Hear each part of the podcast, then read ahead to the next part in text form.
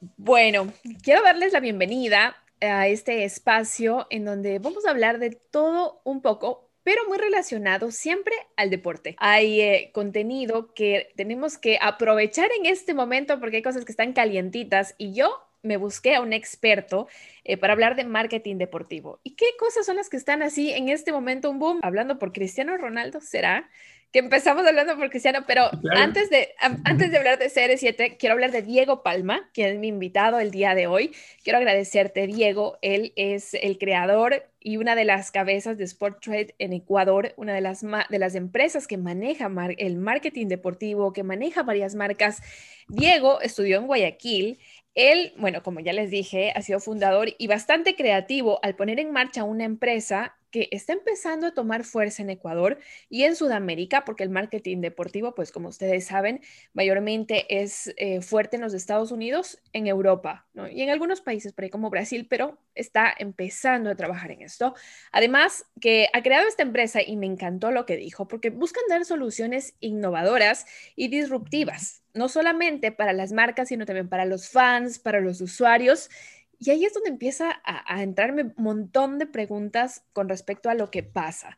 Vamos a hablar hoy, como ya les dije, de marketing deportivo. ¿Y por qué metí a CR7? Porque ahora, con lo que hizo este señor en la rueda de prensa de mover estas dos botellas de gaseosa, pues hubo un boom. La gente está analizando qué va a pasar eh, más adelante. Esto se va a convertir en una tendencia o no. Cada deportista está empezando a mostrar como su línea ¿no? De, de, hacia dónde va con el tema de, ya prácticamente apoyo a las marcas. Y por otra parte, solamente con hacer este gesto, esta marca de gaseosas perdió miles de millones de dólares, ¿no? En, en, su imagen y en dinero también. Diego, bienvenido, muchísimas gracias por tu tiempo, porque sé que ustedes siempre en Sport Trade están full con sus proyectos y eso me alegra. ¿Cómo estás? Lisa, gracias por el espacio. Muy bien, muy bien. Eh, muy interesado en, poder compartir contigo este, este momento de, de, interacción, de, de, reflexión también sobre lo que se está haciendo y lo que se puede hacer mejor. Y, y también lo, lo, lo, que está ocurriendo ahora en el mundo, en un mundo que ya estaba en constante proceso de cambio, pero, pero hoy más que nunca vivimos cambios en paradigmas demasiado importantes, demasiado agresivos y, por ello este tipo de, espacios son muy importantes para, para llevar un, mensaje de, optimismo, un mensaje de solidaridad y de apertura con el, con el conocimiento, ¿no? que, que, es, que es algo importante y que, y que cada vez tiene que, que descentralizarse más, creo yo. definitivamente es así. Quiero preguntarte, eh, justamente por lo que tú me, decías en un inicio, antes de, empezar la charla aquí, eh, ustedes son una marca que busca innovar que, y busca ser disruptiva. Ahora, el marketing deportivo, ¿es eso siempre? ¿Ustedes cómo empiezan este camino? ¿Dónde ves la necesidad, especialmente en, Ecuador, de que tiene que haber una empresa que maneje esto? Ok. Em,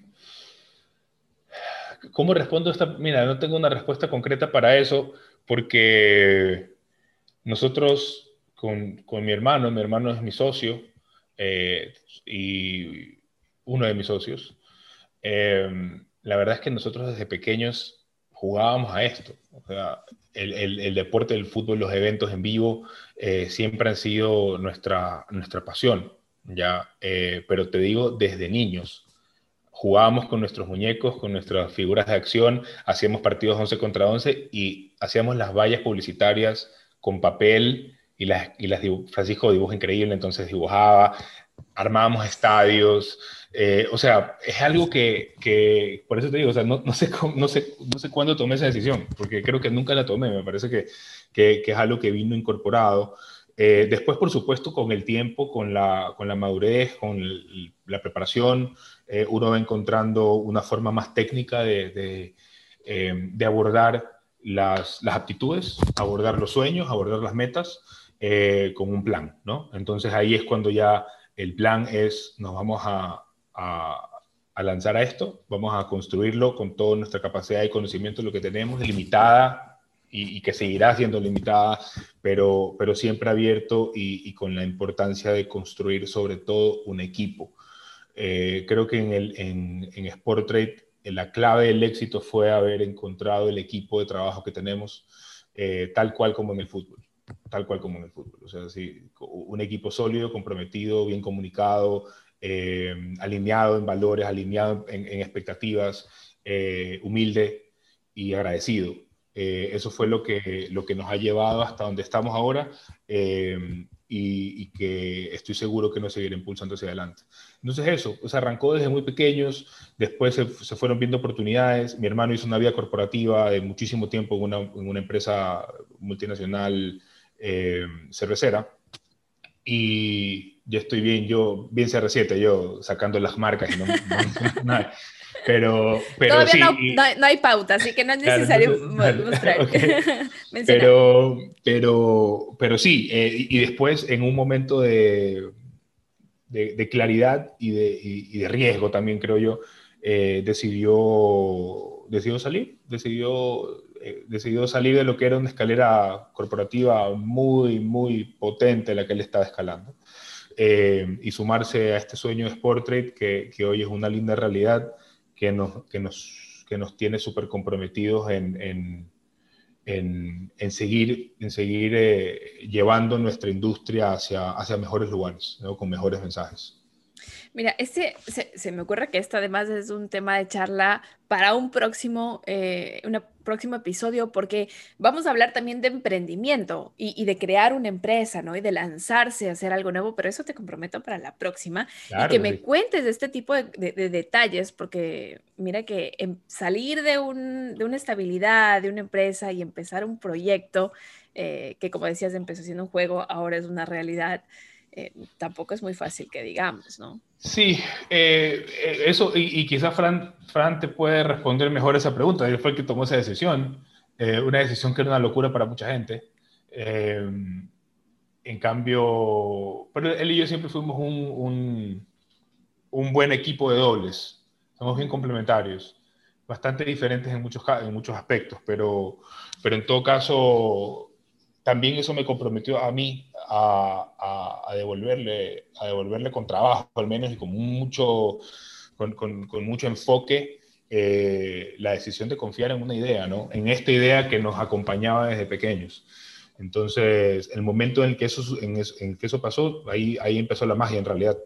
Eh, y, y, después, como te digo, el, el la conformación del equipo, que es súper importante, es súper importante para la vida, no solo para el trabajo, o sea, no solo para emprender, no, es para la vida, o sea, en la familia, en, en, los amigos, eso es, ese es tu equipo, esa es la gente con la que tú enfrentas los partidos de la vida. Y, no todos se ganan, pero, pero siempre tienes, eh, tienes la, la, seguridad de que regresas al camerino y estás con tu gente. Y, puedes, Total. Y, estás, y estás acompañado. Total. Eh, entonces, un gran shout out a, mi equipo, a, mi equipo, a, Germán, a, Adrián, a Jorge, mi otro socio, que es un crack, eh, Fernanda, Gustavo, Eduardo. Eh, un fuerte abrazo que ellos seguramente van a estar, van a estar José Gabriel, el equipo Sporttrade, que seguramente van a, van a ver este, este contenido cuando salga. Bueno, listo, queda, queda entonces. No, es más, nos adelantamos para otro episodio. Fernanda, no mencioné a Fernanda, por favor. Uy, Dios santo, me van a retar. Fernanda. y Fernanda. No, no, me encanta. Te digo que vamos a hablar específicamente de esto en la, próxima, del emprendimiento, del equipo, cómo se creó el equipo, cómo se escribió en papel el proyecto. Bueno, no, hay mucho, pero vamos a lo que vinimos. Claro. Eh, ¿Cómo es este tema del marketing y que se enfoca específicamente en los deportes? Eh, muchos hablan de que, ay, no, el fútbol lamentablemente se transformó en un negocio. Siempre el fútbol fue un negocio, me parece, y la gente lo está descubriendo, entre comillas, ahora, cuando ya ves eh, que se pone precio a la transmisión deportiva, cuando ya ves que las marcas son las que sostienen a los proyectos deportivos, es como que la gente está abriendo los ojos a esto y dice, ay, qué pena, se transformó en un negocio. ¿Cómo lo ves tú? Siempre fue, está siendo recién ahora, en los últimos, no sé, 30, 50 años, no sé, ¿cómo lo ves tú? Ok, em, no podría decir que no lo veo como un negocio, es un negocio vivo de eso. Eh, y, ese, es el, ese es el principal mensaje, ¿no? Em, esto es una industria que alimenta familias, que, construye plazas de trabajo, que, que tiene una corresponsabilidad social, cultural, eh, económica y que, cuyo objetivo es llevar entretenimiento, ¿verdad? Al, al menor costo posible a la mayor cantidad de personas, ¿ok? Para poder sostener una estructura que siga siendo interesante, que siga siendo atractiva, ¿ya? Entonces, con esa premisa, definitivamente, mientras más como negocio se vea y mientras más claro sea que es un negocio, ¿ya? Más saludable va a ser la relación del usuario con el contenido, con el negocio, ¿ok? Y más responsables van a ser los usuarios para, para, entenderlo. Eh, para entenderlo, para, para aceptarlo y para comportarse como tal. Y para exigir también calidad. ¿No? Entonces, sí, por supuesto, por supuesto que, lo es, siempre lo fue, eh, desde los inicios del, marketing deportivo, si bien eh, arranca con el primer, el primer eh, sin contar los mecenazgos, ¿no? Que ocurrían desde Grecia antigua y habían mecenas que sostenían la vida de los grandes atletas olímpicos. Eh, ya en la era moderna, eh, entre, entre eh, esto empezó con, con según pues, mis estudios y lo que, lo, que yo sé, ¿no? esto empezó en, en, con las carreras de regatas universitarias, ¿ok? En Estados Unidos, justamente en Estados Unidos. y, y, si bien era, era una, una no, había, no había marcas comerciales de por medio, como vemos ahora, consumo masivo, todas las categorías. Lo que sí existía igual era la promoción de una marca universitaria, ¿no? Y había, había dinero de por medio, había inversión de por medio, para que sean las universidades las que, las que, las que, las que salen a la luz. Y, y, y, qué son las universidades? Al fin y al cabo también son un negocio, o sea, hay lucro detrás. Claro. ¿Ya? Entonces, a, lo que voy, a lo que voy con esto es que mientras el, al momento en que el usuario se dé cuenta de que esto es un negocio, que ya, ya, lo, ya lo saben, ¿verdad? Y se dé cuenta que, que nosotros, los hinchas, los fanáticos, los usuarios, los, los, los, los espectadores, ¿ya? Que igual hay, y ahorita hay unas distinciones interesantes entre, entre hincha y espectador y usuario, ya que son tres formas diferentes de, abordar el cliente, ¿ya? Eh, pero mientras, eh, mientras más rápido nos demos cuenta que somos agente económico dentro de una industria, que somos quienes eh, le damos la vida, ¿ya? Porque sin, sin usuarios, sin comunidad, sin, sin audiencia, no existe, no existe negocio, ¿ya? Por ende, no, estamos en una posición de exigir, pero no exigir que no nos cobren, exigir que haya calidad, exigir que haya transparencia, exigir que haya eh, ética, exigir que, no haya corrupción, ese tipo de cosas, llevaremos este, este, esto que amamos, sea cual sea el deporte o el entretenimiento que te guste, eh, porque no solo estamos hablando de, fútbol, estamos hablando de, todos los deportes y también estamos hablando de cine y también estamos hablando de, teatro y estamos hablando de, música, de conciertos y, de muchas otras cosas más. Eso es entretenimiento, al fin y al cabo. Em, llevaremos al siguiente nivel al, entretenimiento, un nivel en el que se promueve un entretenimiento con valores, un entretenimiento inclusivo, un entretenimiento justo, un entretenimiento eh, positivo y, y, no sé, más divertido, creo yo. Y es que creo que por ahí va el tema y todo esto eh, también mucho lo ponen, todo este entretenimiento tiene que ver con los actores ya del otro lado, ¿no? En este caso los deportistas. Claro. ¿Qué opinas tú de lo que pasó con Cristiano Ronaldo? ¿Qué tanto impacta esto en la industria? A ver, em, tiene, un, tiene un impacto importante, muy importante. Él sabe quién es, ¿ok? Él sabe quién es él él sabe lo que representa, lo que mueve, cuántos ojos tiene encima. Eh, y sabe que él es su propia marca, sabe que él es su propio medio, ¿verdad? Eh, hoy hoy el, Internet descentralizó el control sobre el, sobre el contenido, sobre la verdad, ¿ok? y, otorga las oportunidades de autopercibirse como un medio, como, un, como una marca propia. Eh, y, social media lo, lo, lo, eleva a niveles inimaginables. Eh, y, que, y, que, y, y, ahora hay una capa aún más arriba de, de, lo que genera la audiencia y la comunidad, eh, que, que, son, que, que es ya la, la, la tecnología transaccional descentralizada que va a generar monetización directa para todas estas personas. Está hablando de blockchain, de NFTs y demás. Entonces, cuando ya eh, eh, empiezan a ver estas cosas y empiezan a ver que, que, que él, ya, como, como marca, ya, es tan potente y empiece, se empiezan a tomar decisiones de asociación. ¿ya? Entonces se decide con quién me asocio y con quién no. ¿ya? Y ahí viene, ahí, y, ¿qué es lo que ocurre? Que existe un gris, ¿ya? Un gris que está en manos de los organizadores de las competencias, eh, aclarar, ¿ok? Porque me gustaría que, revisar el, el, de cargos, el manual comercial de la euro, para saber si es que las botellitas estaban dentro de ese manual. Si no estaban, él no hizo nada malo, entre comillas. Lo que hizo fue una acción eh, muy agresiva, ya, muy, muy, muy, eh, sí, muy, agresiva de, eh, pero, pero, pero de reconocimiento a su propia, a su propia marca personal. Y, me parece que, ese, que esos grises en, los, en, la reglamentación de los torneos es lo que, lo que puede llevar a este tipo de cosas. Porque si es que las federaciones... A ver si entiendo. O sea, tal vez, no, porque no, no sabemos, como tú dices, del detalle de, dentro del, del, proyecto, cómo, cómo se, de la organización como tal y el acuerdo con marcas.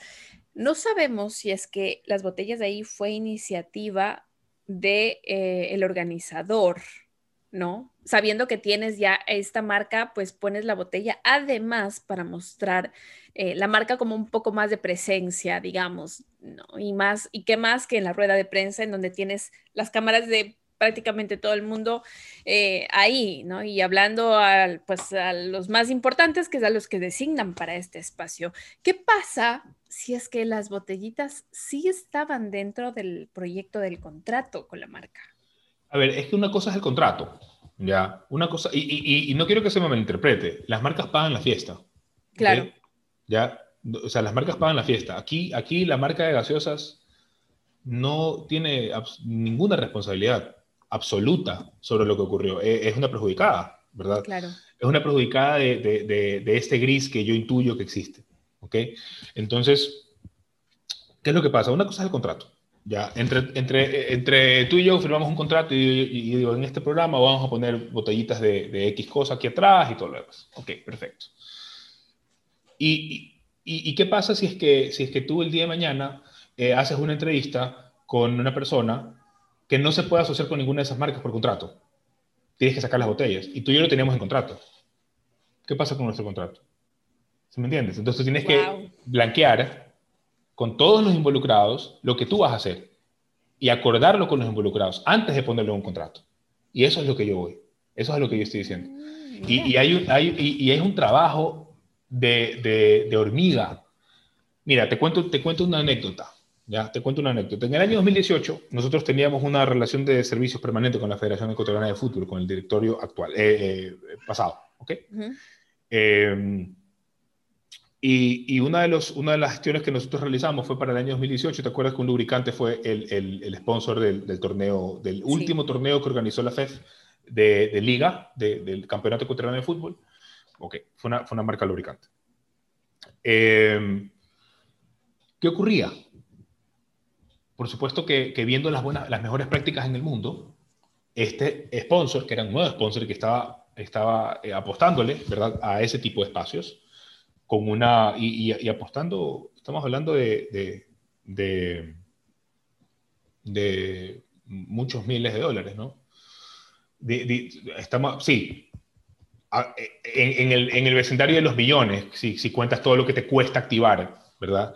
Y, ¿Y qué pasaba? Que hoy ya lo vemos como algo, algo normal, tan normalizado, pero en, aquel entonces no existía el protocolo de la salida de los equipos, que salían los equipos juntos y que estaba el pedestal, la pelota, un marquito, un, faldón para que se tomen una foto, todo con el look and feel y brandeado del, torneo.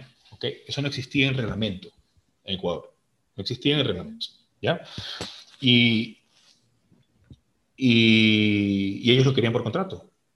Y, yo era el responsable de, negociar y de, de de negociar, de, trabajar en la redacción, de, emitir mi, digamos, mi, criterio positivo, digamos, para, la, para, que, se, para que se firme ¿no? ese, ese contrato, que se instrumente ese contrato.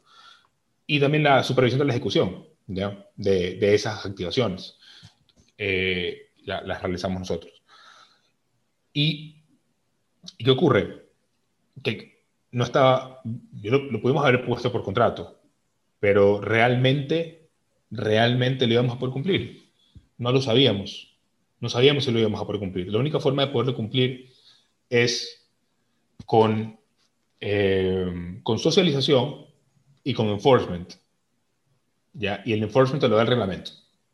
Entonces, tuvimos que eh, en, el, en el Congreso en el Congreso Ordinario de Fútbol del año 2018, presentar un proyecto ante el Congreso en el que solicitábamos se incluya en el reglamento del Comité Ejecutivo este protocolo, ya con, los espacios publicitarios en favor del sponsor, eh, exhortando a buenas prácticas a nivel internacional, de lo que, lo que vemos, ahora lo vemos en todos lados, ¿no? pero en Ecuador no existía. Ya. Entonces, a, eso es a lo que voy. El reglamento de la, de la competición es a, lo, es, a lo que los equipos que participan se tienen que adherir. Mm. Si es que en el reglamento de la competición existen este, estas, estas, estas presencias ¿verdad? publicitarias, Cristiano habría, la Federación Portuguesa habría cometido una falta, y tendría que ser sancionada, ¿ok? Vamos a investigar, investiguemos en realidad cómo este reglamento. Mira, dudo mucho que las botellitas estén. ¿ah? Dudo mucho que las botellitas estén en el reglamento. Mira, mira qué interesante porque eso no solamente, digamos, que le perjudica si alguien pensaría, lo van a sancionar a Cristiano o algo así, si es que tienes una mentalidad, un, pensamiento muy rápido, sino que esto involucra a una federación, involucra a, una selección eh, en general, ¿no? Entonces, porque cuando él se pone la camiseta, no dice Cristiano Ronaldo Fútbol Club, ¿no? Es, es Portugal, es, es, toda una selección la que está representando. Eso de verdad que tiene mucha tela para cortar. Sí. Entonces sí, habría, habría que investigarlo. Después, eh, como hay un gris, eh, acá, acá realmente el responsable es la UEFA, ¿ya? De, conversarlo con sus clientes y, hablarlo y, subsanarlo, ¿verdad? Pero a mí me parece un poco sacado de proporción el, tema de que Coca-Cola ha perdido millones, porque, a ver, sí, definitivamente eso generó un golpe, digamos, a la, a la reputación, sí, definitivamente. Y efectivamente, le generó también una disminución en la cotización en bolsa, que es diferente a perder plata, ¿ok? Porque un día baja tu cotización, otro día sube. Entonces, eh, recibió una, sí, este, este golpe reputacional eh, significó algo así como 4 billones en, en términos americanos, ¿no? 4 mil millones de dólares de baja en la cotización en bolsa de la marca, o sea, sí, de la, de la marca, de la compañía. Eh, una compañía que está valorada en decenas de billones, o sea, y por otro lado, creo que la marca sigue siendo trending topic y, ese video lo vio todo el mundo. Es que, todo el mundo si allá iba, es que y hay un montón de memes y un montón de... entonces, tomó, fuerza también la marca como tal. Eh, al ser esto sí fue negativo porque te impulsa como a la parte Ah, saludable, ¿no? Pero si te vas al otro lado, la marca tomó una fuerza impresionante. Se metió en una conversación global sí. que no pagó, ¿ya? Eh, y, y, es una señal de los tiempos. Es una señal de los tiempos, porque tampoco la planificó. ¿Sí me entiendes? O sea, no, no, no, eh, no, no, sabía que eso iba a pasar y no lo planificó, pero es una señal de los tiempos, es una señal de los tiempos en el que en este mundo hoy, quien sea puede construir contenido con tu marca, puedes aparecer en cualquier lado, el, cada quien es su propio medio, eh, el, mundo cambia muy rápido, la, el, hoy te aman, mañana te odian, después te olvidan. Entonces, es una señal de, de, de, los, de, que los tiempos, las velocidades y las dinámicas cambiaron completa y absolutamente. Y no van a volver a ser como eran antes. No van a volver a ser como eran antes. Y, y, y estoy hablando de cuarta revolución, digamos, este, este, esta proliferación de la tecnología como esta, esta manera de, generar capilaridad instantánea para quien quiera crear contenidos o, quien quiera hacer cualquier tipo de, happening publicitario o, o, de lo que sea. ¿ya? Y lo vemos con BLE, con Black Lives Matter, y lo vemos con, con, con, todos los movimientos de, justicia social, y lo vemos con marcas que están haciendo contenidos propios sin necesidad de pasar por medios, lo vemos con eh, atletas que están construyendo su propio contenido fuera de las canchas, o, artistas que están construyendo sus, contenidos fuera de los videos, de la música y de los conciertos. Eh, el mundo cambió. Ahora, tú desde tu experiencia y con tu manejo desde la empresa de Sport Trade, tú, con todo esto que nos dices, es cierto, ya no solamente tienes que esperar a aparecer en radio o en televisión para, para impactar con contenido, ¿Cómo ven ustedes como empresa que maneja esto? Que son el puente, ¿no? Entre la marca y el consumidor y todo esto de buscar en dónde va a impactar mejor una marca y, como tú dijiste, ser innovador con esto. Eh, también, ¿cómo, ¿cómo, lo ves? ¿Cómo, ¿Cómo buscan ustedes ese nicho? ¿Cómo encuentras eh, esa, ese contenido, esa persona o ese medio en donde sabes que lo que tu cliente, como el que es la marca, va a impactar? Sí, bueno, eh, ahí tiene mucho que ver con, creo yo, tres cosas. La primera, el, si es que la marca tiene una, mm, un enfoque estratégico y de objetivos claro. Si, si, lo tiene, es mucho más fácil. Es mucho más fácil. Porque, porque si tú tienes tus valores claros, tus objetivos claros, tus metas claras, ¿verdad? Es más fácil encontrar una audiencia, un nicho, una categoría, un lo que sea, que se alinee con esos valores y, después lo que haces es simplemente contar historias o generar interacciones o promover contenidos. ¿ya? Eh, lo otro es las comunidades, ¿ya? estar eh, atento a, a, las comunidades. ¿ya? ¿Qué están consumiendo las personas y dónde hay, una, dónde hay una concentración de personas con intereses en común? Ahí hay otra oportunidad. ¿ya? Indiferente a que si tienes o no tus metas claras y lo demás, y que ahí, si, si identificas una comunidad, así sea chiquita, eh, tú puedes transformar mediante inbound marketing, por ejemplo, transformar esa comunidad en un marketplace. y, y, lo, tercero es definitivamente cambiar el paradigma de que necesitas un tercero para que cuente tu historia. No necesitas absolutamente a nadie, a nadie, no necesitas a nadie. Necesitas, o sea, gente necesita, por supuesto. Hablamos al comienzo del equipo, ¿no? El equipo es importantísimo. La gente que te ayude a construir esto. ¿ya? Me refiero a que las marcas no necesitan de terceros, como por ejemplo de, carriers o de intermediarios, necesariamente para, para producir y distribuir un contenido propio. Los, las competiciones, pronto lo empezaremos a ver, las competiciones no necesitan un intermediario, un carrier, necesariamente para transmitir su contenido. Lo pueden hacer directamente. ¿Qué significa eso el intermediario en carrier? ¿Qué significa esa, Canales de televisión, canales de cable, eh, Entiendo, porque ahora están construyendo sus propios espacios. Bueno, lo que en Europa ha habido hace mucho, ¿no? Real Madrid tiene su canal de televisión, Barcelona tiene su canal de televisión. ¿A eso te refieres? Sí, sí. Em, me refiero exactamente a eso y a otras cosas. Me refiero a que los medios seguirán siendo importantes porque son concentradores de atención, y porque también salimos de una era en la que los medios también concentraron mucho capital. Y el capital no es malo. El capital te, permite tomar decisiones, te permite hacer inversiones, te permite...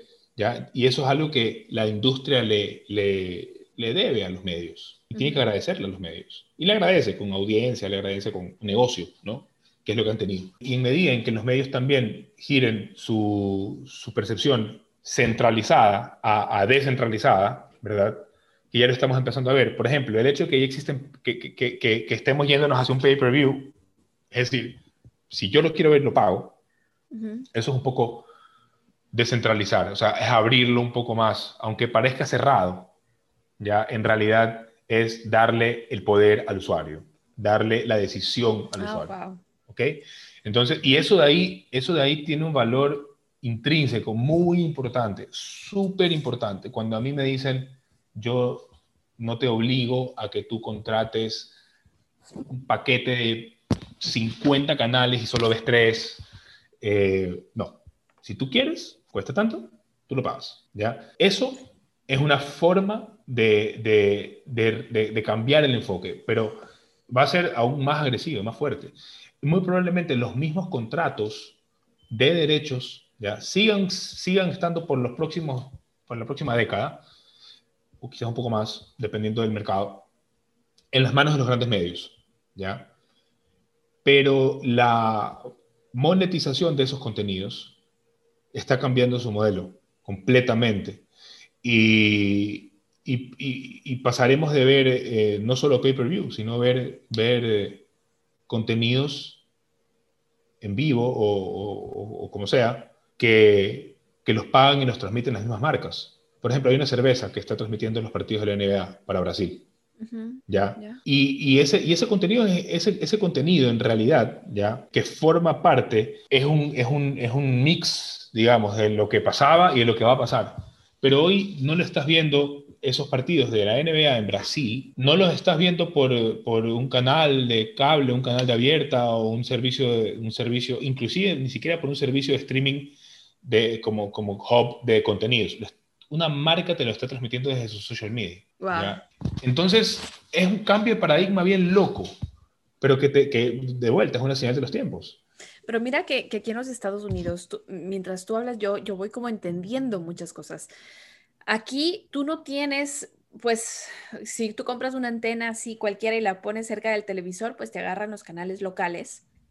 Pero eh, hasta esos canales tienen ya su opción pagada. Eso quiere decir que, tú vas eligiendo qué es lo que quieres ver. Es más, todo, prácticamente todo. Acá ya es, y, en Ecuador y en muchos países de Sudamérica está llegando el famoso eh, instrumento, la herramienta que conectas a la televisión y entonces te aparece la, opción de elegir qué, qué, qué, contenido vas a ver, ¿no? En qué, en qué plataforma o en qué aplicación.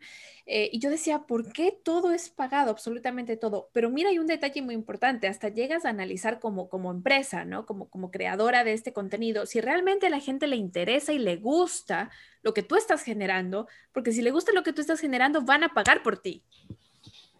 ¿no? Es, que, mira, mira, mira, mira la locura. Eh, hoy vemos eh, en Twitch, por ejemplo, streamers que se conectan, hacen un live a la semana, dos, tres, suben contenidos y demás, y le cobran directamente a su comunidad. Un dólar, dos dólares. Total. Eh, y no necesitaron, no, no, necesitan ser una mega empresa, es una persona que tiene, que, a ver, hay, cada vez vemos mejor production value. Eh, claro, la producción es súper importante, ¿no? Y, mucha interacción, eh, una un, estrategia ad hoc para esa comunidad, tienen nombres, tienen eh, eh, super stickers, tienen de todo, ¿ya? Y, y eso, y, y, por qué no puede pasar eso con el fútbol? O sea, ya está pasando. Nos pasó a nosotros acá. O sea, el, no, no, sé si debe estar, debe estar al tanto. Acá en Ecuador, la, la, eliminatoria sudamericana, tú la puedes ver por los cables pagando para ver, ¿verdad? O la puedes ver por YouTube pagando para ver. Total. Y eso a mí fue lo que me hizo boom, ¿no? Yo no podía creer cómo, en cómo llegaron. Me parece que Ecuador es el primer país en Sudamérica que logra este, este contrato. Eh, sí, y te puedo contar la historia de primera mano porque nosotros fuimos los, que, los, que, integramos esa, esa, esa solución. Eh, y, y, en realidad, eh, sí, fue una, una, un trabajo de, entre el, el, el, tenedor de los derechos de la eliminatoria sudamericana con Sporttrade y con la, la, oficina de contenido deportivo de YouTube eh, y, eh, realmente a la, interna de, YouTube, esto fue considerado como un piloto. Un piloto que, sobre el cual había muchos ojos y bajas expectativas en su momento. ¿Ok? Nosotros, eh, ¿qué nos llevó a, intentar esto aquí? Justamente lo que te decía de, de, Twitch, ya, o de, o etcétera, etcétera. Yo conozco a un montón de centennials, ya, un montón de centennials, que, que pagan, que pagan y, por centenias estoy hablando de chicos que ya están en su primer o segundo trabajo, universitarios, universitarias, eh, etcétera, que tienen a la gente que ven, no, no, no vieron tele nunca, no vieron tele No, no saben, no tienen ni idea de un noticiero, tú le, nada, no, nada, nada, todo, es verdad. Todo está en YouTube, todo está en Twitch, ¿ya? Y, y pagan, ¿ya? Y esa es su tele, porque al fin y al cabo siguen, porque, porque se, se perciben como clientes, son clientes. ¿ya? Y eligen el contenido que quieren ver, punto. Exactamente. Y eso es descentralizado. Entonces digo, a ver, si es que esto ya está funcionando para una, para una generación más joven, ¿ya? Nosotros podemos permear a, a, la, a, la, generación más grande, ¿no? A los millennials para arriba, de, esto, de estos hábitos de consumo, porque igual absolutamente todos absolutamente todos, o sea, hoy el, yo, o sea, lo podemos decir sin temor a equivocarnos que el presidente de la República de Ecuador, yo creo que lo puso TikTok así, o sea, no de la empresa, sino el uso de la, de, la plataforma, el uso de, ah, de, ¿sí me entiendes? El uso de, esto que se veía por encima del hombre, como que no, que... Ya, pero, te digo una cosa, es que, en su, es que en la segunda vuelta de, la campaña presidencial, cuando se dio la segunda, él en la primera vuelta no tenía. TikTok. No, y después giró. Y giró y se enfocó a quién? Obviamente a los que también ya votan. Y es verdad, eh, este, tema es, tenaz, cómo, cómo el, el, marketing puede generar una buena campaña, esto, ¿no? Esto, esto, esto, Entonces, el, el ¿qué, qué, ocurre? Que todo, YouTube, por ejemplo, ah, el, por ahí tengo el número, y ahí, eh, ahí, es cuando me da pena que no esté Fran, porque él tiene los números en la cabeza, no los tengo. Pero me parece que son como, como 13 millones de conexiones móviles a, Internet en Ecuador. ¿ya? Imagínate. Eh, hay 9 millones de usuarios de YouTube en Ecuador. No, perdón, 12 millones de usuarios de YouTube en Ecuador, de los cuales 9 tienen intereses en deportes. ¿Cómo les fue con este proyecto? ¿Cómo, ¿Cómo les fue? Porque sí, YouTube te dijo, bueno, bueno, ven, ya, ya, ya, porque te ayudo, como tú dices, te vieron como un piloto, la posibilidad, o sea, aparte Ecuador, ¿no? O sea, no fue Brasil, no fue Argentina, fue Ecuador que hizo la propuesta. ¿Cómo, cómo les terminó yendo? Te voy a dar una primicia, ¿ya? Y ahí sí lo va a mencionar, el canal del fútbol, el canal del fútbol que, que, es nuestro cliente en, este, en esa integración específica, eh, llegó a ser top 3 de monetización en en un mes, el mes de noviembre del año pasado top 3 global, no estoy diciendo de Ecuador, ¿ya? O sea, estuvo en el top 3 de los canales que más facturó en YouTube en el mundo. ¿Eh? Y Ecuador, chiquito, ¿ya? Ya, eso es loquísimo. Eso es loquísimo. Porque de vuelta eh, sustenta la hipótesis, comprueba la hipótesis, ¿ya? De de que la descentralización es el nombre del juego. Ya. O sea, no, no, no, no, hay, no hay vuelta que darle, y hacia allá va y es incontenible, es incontenible. Que tú estás haciendo tu propio contenido ahora, y con toda la carrera que tienes y con toda la experiencia que has tenido en medios, y tú estás haciendo tu propio contenido, tuyo, de Elizabeth, ¿me entiendes? ¿Ya? Y está muy bien que lo estés haciendo. Es lo que tienes que hacer. ¿ya? Es lo que hay que hacer. Y, me parece que, ahí estuvo un poco la... eso hay que rescatarle eh, al canal de fútbol, porque tuvo también la valentía de decir, ok, voy a poner los partidos, algo tan delicado, Total. y, voy a, y voy, a, voy a lanzarme a apostar a esto. Me salió increíble. Nosotros teníamos una meta completamente arbitraria de, de X cantidad de, e, e, no, no, puedo, no puedo divulgar la cantidad de usuarios porque, porque eso está por confidencialidad, pero X cantidad, de, X cantidad de usuarios suscritos para la eliminatoria y, y esa meta se, se superó en un 200%, en el, primer, en el primer partido. ¿La gente entiende ya más cómo se maneja este, esta propuesta? Sí, y aparte que nos encerraron un año entero, entonces no teníamos alternativa. No, y fue el momento, ¿no? Fue el momento, es como que todo se unió. Ahora, quiero preguntarte algo, desde también la experiencia como empresa. Em, dentro del marketing deportivo, existen pocas acciones planificadas a largo plazo, con participación de clientes y consumidores. Es como todo, todo se, desarrolla como tratándose para la, marcha, para el momento. Eh, ustedes venido... Exacto. ¿Esto es así o no? ¿Qué funciona más? Porque, pues, tú sabes, la planificación y esto es como trabajo a futuro, esperemos a ver qué pasa, y muchos no quieren. El fútbol no quiere, los equipos dicen no, resultados, ahí, ahora.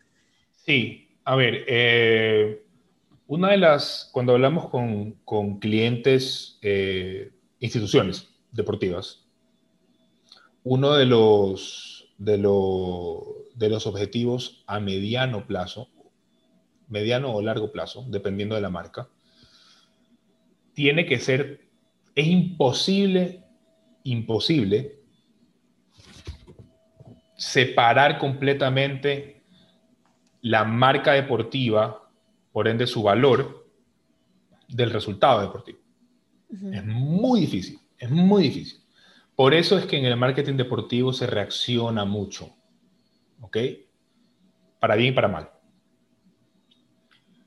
Pero sí hay que tratar de distanciarlos un poco, generando, o sea, agregando valor a la experiencia. Para que la experiencia tenga un valor, independiente Además del resultado, total. O sea, lo que, decir, lo que hablábamos en los partidos, lo que hablábamos en los partidos de béisbol de la MLB, ya tuve la, la, el, el, privilegio de, de, poder estar en el Yankee Stadium. Cinco horas metido ahí. ¿Ya? Un montón de tiempo. Eh, una locura. Es más, a mí, espérate, a mí cuando me, me llevaron al Minute Maid me, a ver a los astros, nunca me dijeron el tiempo que iba a estar ahí adentro. Entonces yo llegué emocionada, dije, wow, empecé a hacer mi video, sí, que llegué, voy a conocer el Minute Maid. Cuando me senté, dije, bueno, más o menos, ¿cuánto dura el partido? No, o sea, mínimo tres horas. De ahí te puedes ir hasta cinco. Y yo dije, Dios mío, ¿qué? ¿Y ahora qué hice? ¿Qué voy a hacer aquí? Bueno, la experiencia tú, tú la sabes y la estás contando. Ah, el, el, béisbol, el béisbol igual, igual, desde las reglas del juego es es impredecible porque pasa, pasa parecido con el tenis a veces. Eh, dependiendo, dependiendo del, formato, de, o sea, de, las reglas de la competencia en tenis, también tú te puedes ir partidos dos días. Así. Eh, en el béisbol es lo mismo, si es que no, si es que, si es que no, si es que estás en tu turno y no te ponchan y sigues y sigues y sigues, puedes seguir para siempre, hasta que te ponchen. Entonces, eh, entonces ese, ese, es el tema. Entonces, bueno, estuve ahí y y primero que nada es increíble cómo activan. Segundo que nada es increíble cómo eso está pensado para la gente que está ahí adentro y también está pensado para la gente que está viendo en la casa. O sea, todo está súper bien guionado, ¿ya? Y tercero, es espectacular la propuesta de valor que hay en el estadio, ¿ya? Porque es un shopping mall, es un, hay restaurantes increíbles, hay, hay, hay tiendas espectaculares, hay museos, hay, eh, eh, hay, hay, activaciones, hay momentos en el, en el estadio ahí adentro que tú puedes estar viviendo y siempre igual con las pantallas para que puedas seguir viendo el partido, pero que te puedes ir a recorrer. ¿ya? Entonces, ¿qué es lo que pasa? Que construyes un, un, un lugar, ¿ya? Y, y, y, he estado en béisbol, y he estado en básquet, ¿ya? y he estado en fútbol, y me, y me encanta cómo Estados Unidos hace estas cosas.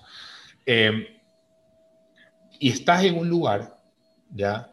En el que puedes ser hardcore fan y quedarte viendo el partido todo el tiempo y, y, ahí y, pides tu comida y te la traen ahí con el app, ¿ya? O puedes recorrer, o puedes ir en familia, o puedes ir de turismo, ¿ya? Entonces tienes un montón de, de puntos de contacto comerciales. No que, que, no tienen nada que ver si, con que si los Yankees están jugando la Serie Mundial o si se quedaron eliminados tienes un montón de gente ahí, ¿ya? Que va por diferentes cosas. Eso es tener lo que acabas de mencionar. Puedes ir en familia o puedes ir en, o sea, el de al lado está con su familia tranquilamente. Y acá hay un grupo de amigos que están, no sé, festejando que se graduaron y, se, les dio la gana de ir a tomar una cerveza viendo un partido. Es verdad. Y todos viven la experiencia de diferente manera, pero la viven. Ajá. Es tenaz. entonces, entonces, entonces ese, ese es el trabajo.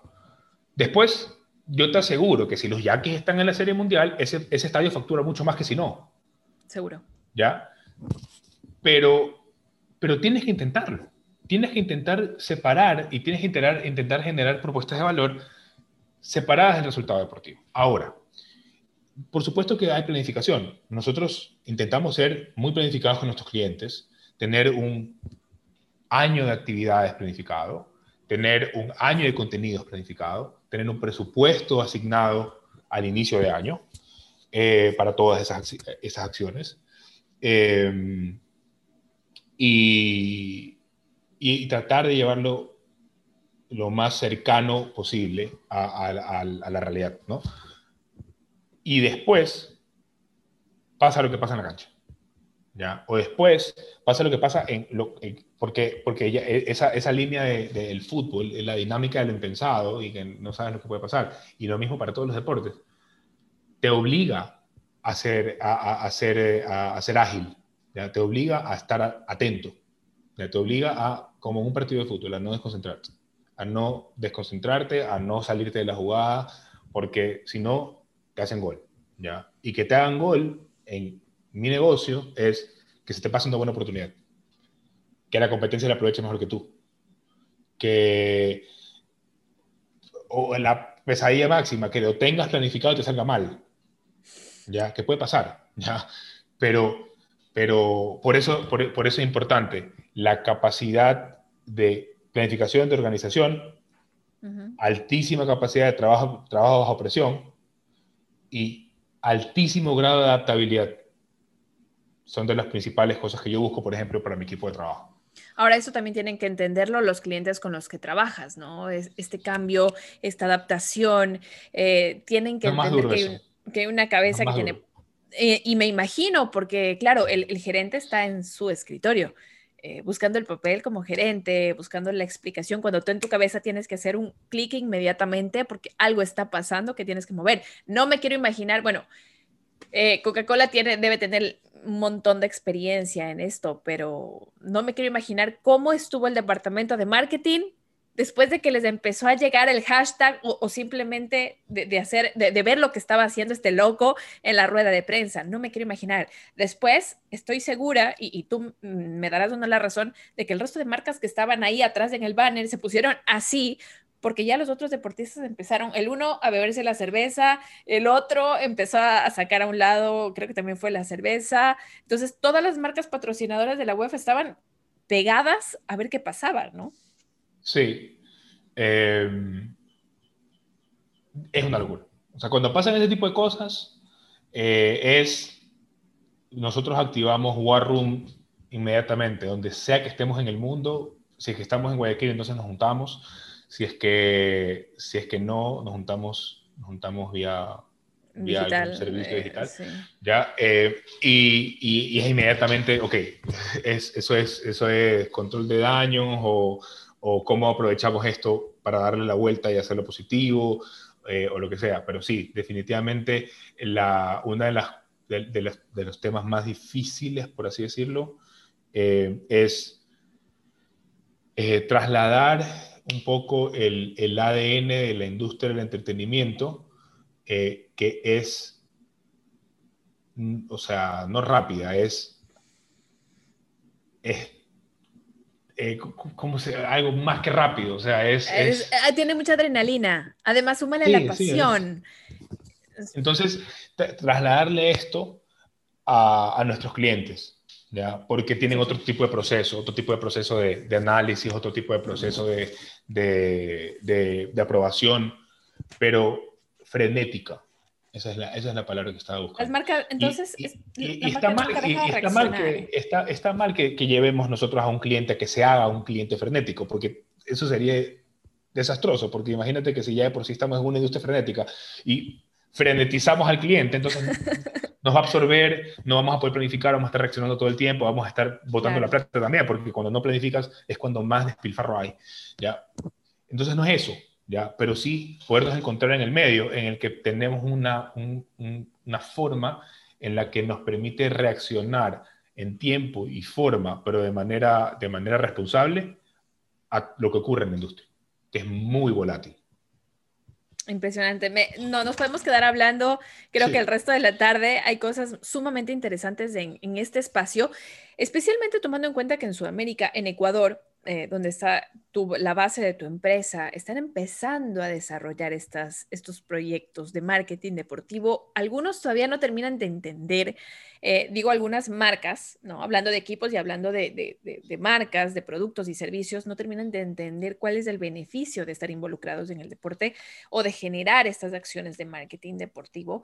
Pero me parece que, que ya es, están, están en el camino de la necesidad y la necesidad obliga.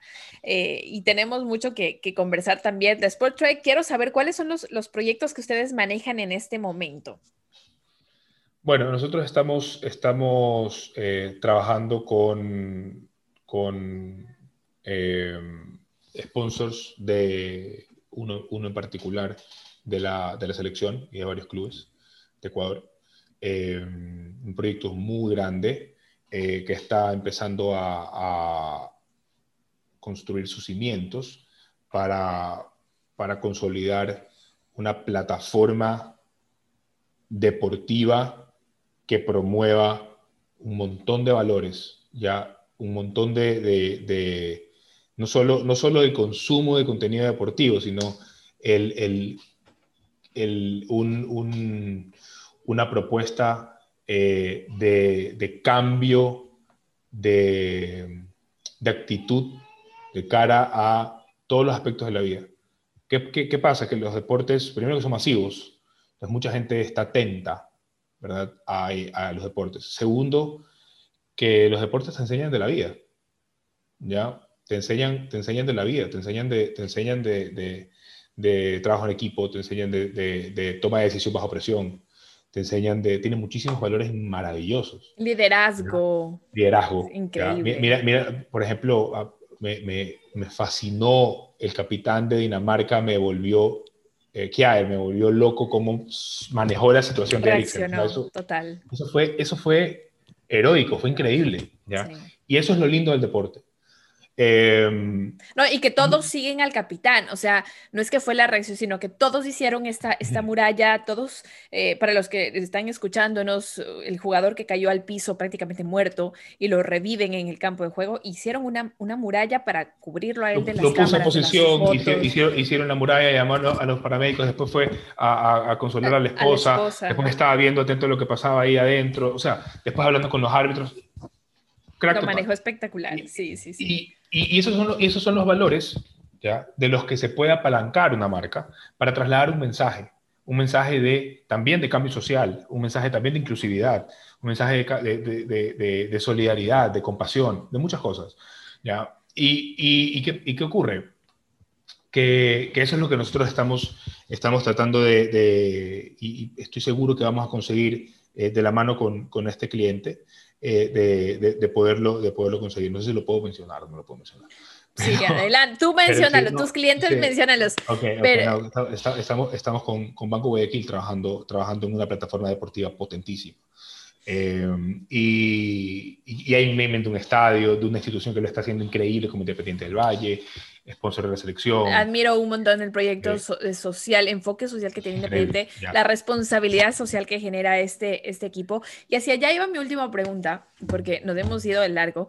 Em, las marcas ya no solamente buscan poner la, la pantalla, eh, no solamente buscan promocionar el producto nuevo o lo que está de temporada, sino que ahora se están alineando con esto, es lo que tú mencionas, con valores es algo que está impactando muchísimo, eh, en nuestro caso hablando del deporte, porque eh, ya no solamente buscan al más famoso o al que anotó más goles o al que ganó el Roland Garros o si ya no es Roger Federer que era el más, más super crack, sino que ahora Djokovic y etcétera, sino que ahora, aunque seas el super crack, si no coinciden con los valores de la marca, no entras. ahora buscan otra cosa. Sí, sí. ¿Es así? Eh, sigo hablando del mismo ejemplo y aprovecho para mandarle un saludo a, mis amigos y, de, Banco Guayaquil que, también han apostado a nosotros y, agradezco demasiado la oportunidad. Eh, y para que estés atenta a lo que están haciendo, porque es un ejemplo de lo que tú dices. Eh, es una empresa que ha, ha, construido una, eh, una, una, una, cultura ya a la interna que la ves en las personas que trabajan ahí. Son personas maravillosas, súper abiertas y muy, muy, eh, muy conectadas con valores, muy conectadas con hacer el bien, ¿ya? Shout out también para ellos, cracks todos. Y, y, y, eso se empieza a ver en sus asociaciones de marca, y se empieza a ver en sus campañas, y se empieza a ver en lo que están haciendo. Y, y es nuestra responsabilidad, una parte de nuestra responsabilidad es también trasladar esa cultura a lo que hacen en deportes, ¿ya? Con la diferencia de que deportes también, o sea, eh, tiene esos valores intrínsecos y entonces es como un atajo a la gente, ¿ya? Pero, pero, pero hoy, hoy las personas en serio, no, o sea, no, no, los puedes no les puedes tomar el pelo. No les puedes tomar el pelo. Si es que no eres sincero, si no eres honesto, si no eres auténtico, te huelen a kilómetros de distancia. a kilómetros. Pero, pero hablar de esto de valores, que muchos dicen, ay, otra vez me vas a venir a dar las clases de, de, valores y de... Pero ahora es como, con esto del deporte, me imagino yo, es una pastillita, ¿no? Toma una pastillita de, de, buena comunicación, pero no te das ni cuenta, te la tomas porque estás viendo un, un, buen deporte, estás a través del deporte generando estos valores, me, me encanta porque también creas una sociedad mejor tomando tus palabras, justamente. Es que, es que eso se trata, al fin y al cabo, es, es, crear una, una, una, sociedad más justa, una, eh, aspectos eh, culturales más positivos eh, y que también normalicemos hablar bien, hablar bien de la gente, dar buenos consejos, dar, dar mensajes positivos, mensajes propositivos que créanme que también, eso también factura, ¿ya? eso también vende, eso también vende. Eh, y, y, y, hoy necesitamos más mensajes buenos, más, más mensajes positivos, más apertura con la gente, más empatía, más compasión, ¿ya? y eso también vende, ¿ya? Más, más responsabilidad, más awareness de, de, de, de todo tipo.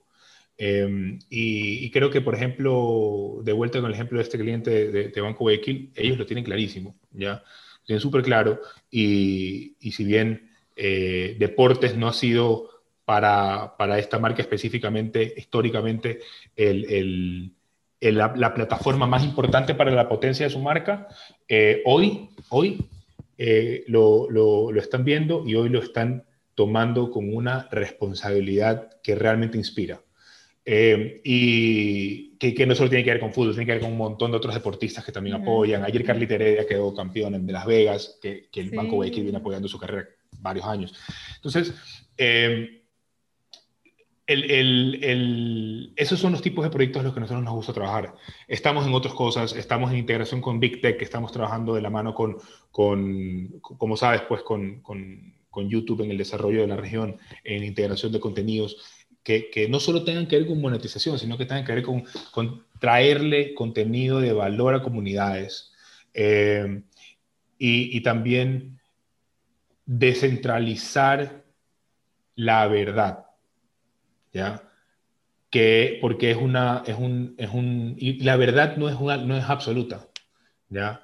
Entonces, el, el, el, el, problema cuando tú concentras audiencias, cuando tú concentras audiencias, eh, hay una tentación muy grande por, por, imponer verdades. ¿ya? Entonces el Internet, el, el, los medios digitales, la distribución digital de contenidos, la monetización y lo que se viene con blockchain, lo que se viene, o sea, que ya es una realidad, ya está pasando, pero a, medida que vaya cayendo y que vaya cascadeando hacia todos los, los, espectros de la industria y todas las regiones geográficas del mundo, veremos aún mayores propuestas de valor y también una, un, espacio dentro del deporte para educar, para educar en tecnología, para educar en, finanzas, para educar en, en, informática, para educar en muchas cosas, sobre todo, sobre todo, sobre todo en valores, sobre todo en valores. Mira qué bueno. Y definitivamente, insisto, me encantan estos temas, así que te comprometo a seguir hablando. La próxima vamos a hablar de ¿Cómo empezó este proyecto tuyo? Vamos a hablar desde adentro, el de la esencia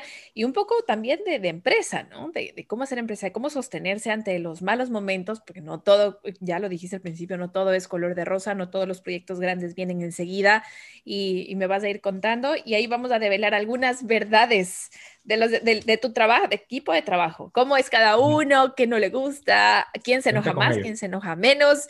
Eh, ¿Quién se levanta de la mesa y se va? ¿Qué, Creo que por ahí, creo que por ahí puedo suponer quién a veces se levanta y se va.